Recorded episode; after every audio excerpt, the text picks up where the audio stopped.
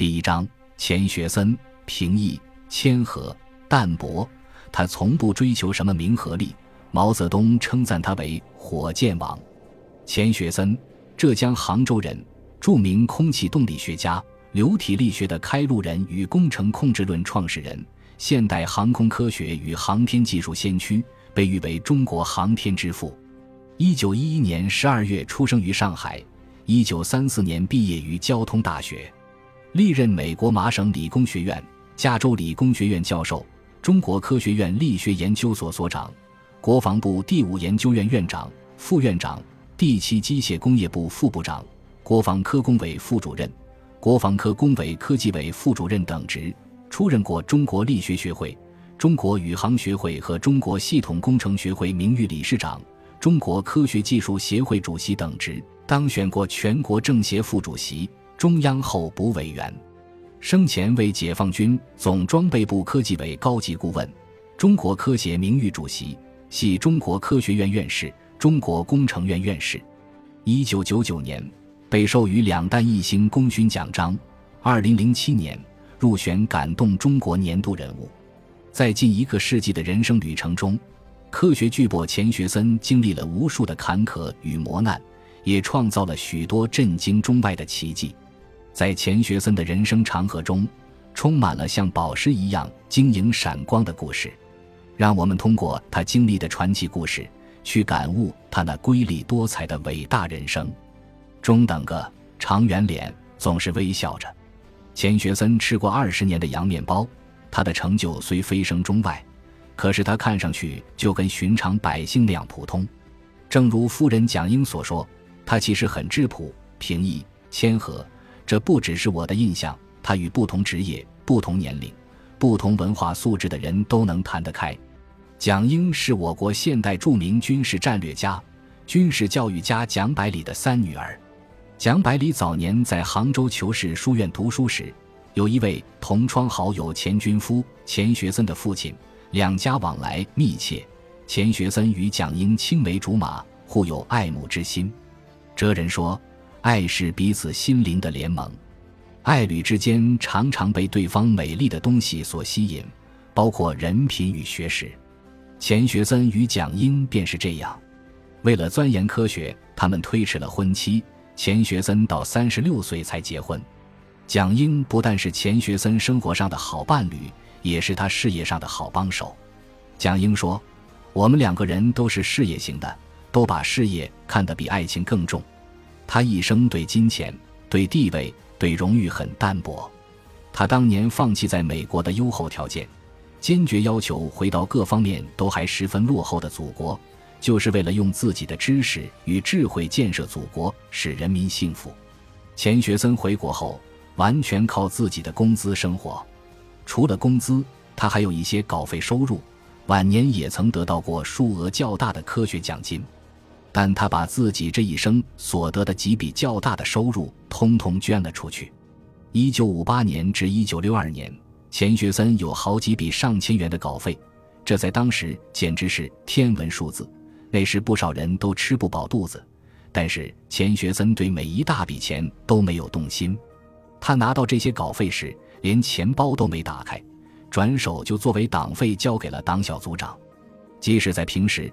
他和别人联合署名发表文章时，他也总是把稿费让给别人，说：“我的工资比你高，这稿费就请你一人收下吧。”香港有关方面为表彰钱学森在中国科学事业上的杰出贡献，曾先后奖励他两笔奖金。第一次，钱学森让秘书将一百万港币的奖金直接捐给了西北治沙工程；第二次又是一百万港币。蒋英说。我们都老了，是不是？钱学森幽默地回答：“那好，你要钱，我要奖奖。”不久，一百万又如数捐了出去。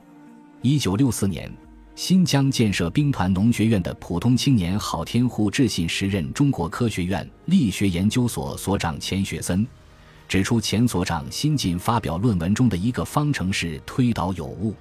未料一个月后，钱学森回信。我很感谢您指出我的错误，也可见您是很能钻研的一位青年。科学文章中的错误必须及时阐明，以免后来的工作者误用不正确的东西而耽误事。所以，我认为您应该把您的意见写成一篇几百字的短文，投《力学学报》刊登，帮助大家。您认为怎样？如此坦荡，如此关爱。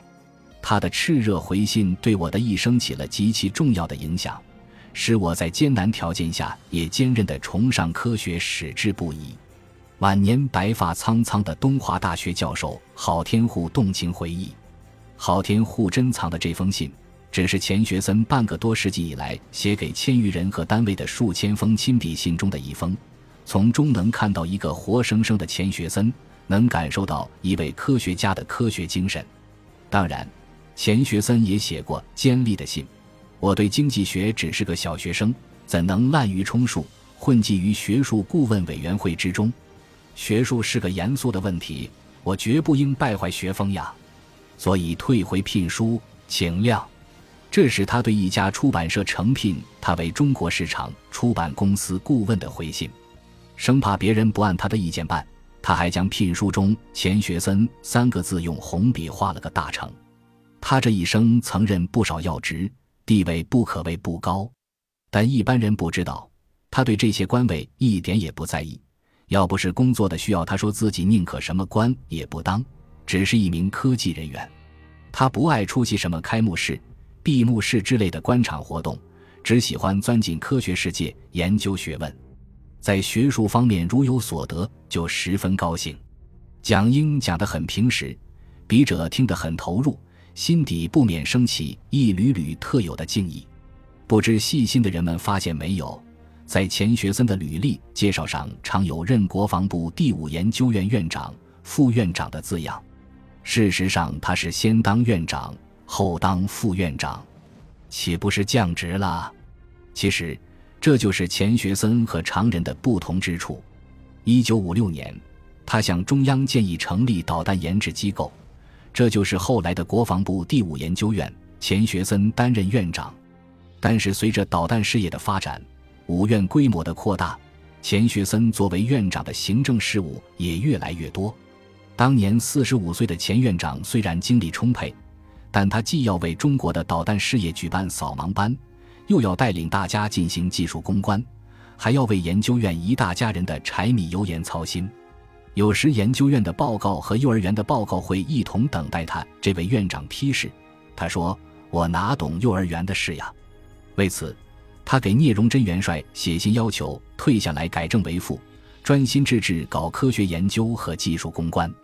上级同意了他的要求，使他从繁杂的行政后勤事务中解脱出来。从此，他只任副职，到七机部任副部长，再到国防科工委任副主任等。专司我国国防科技发展的重大技术问题，他对这种安排十分满意。钱学森考虑的是科研工作，而不是自己因此会失去什么权利、降低什么待遇。这种精神贯穿在他的一生之中。钱学森出任中国科协第三届主席的经历也是曲折的。一九八四年底。中国科协二届五次全国委员会一致通过建议，由钱学森担任第三届主席，可他本人不同意。会议的日程是由副主席钱学森致闭幕词，文稿写好了，请钱老审阅。他看了稿子后表示，这个稿子原则上他同意，但最后要加一段话，向大家说明他不能出任第三届主席的理由。如果同意加这段话，他就念这个稿子。如果不同意，他就不念，请别人致闭幕词。科协的同志只好表示：“钱老，您念完这个稿子，可以讲一段您个人的意见，但不要正式写进这份讲稿。”于是钱学森同意致闭幕词。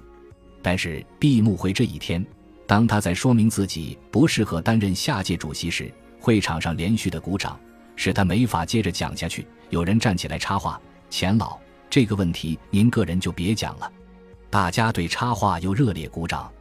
后来，杨尚昆、邓颖超、方毅都出面找他谈话，劝他出任科协第三届主席。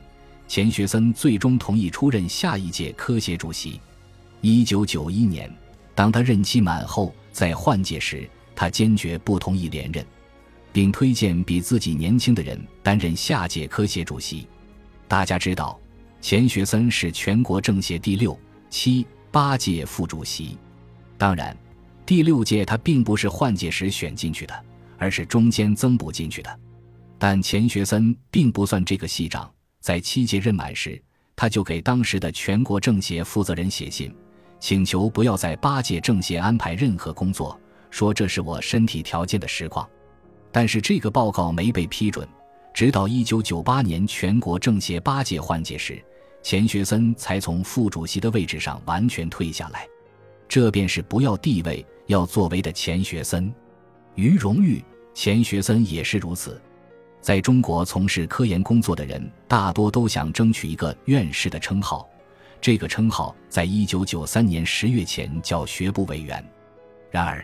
钱学森在一九八八年与一九九二年曾两次给当时任中科院院长的周光召写信，请求免去他学部委员的称号。收到钱学森的信后，周光召与严济慈一起做他的工作，讲学部委员不是个官位，是大家选的，任何领导无权批准您的请辞报告。于是钱学森只得放弃这个想法。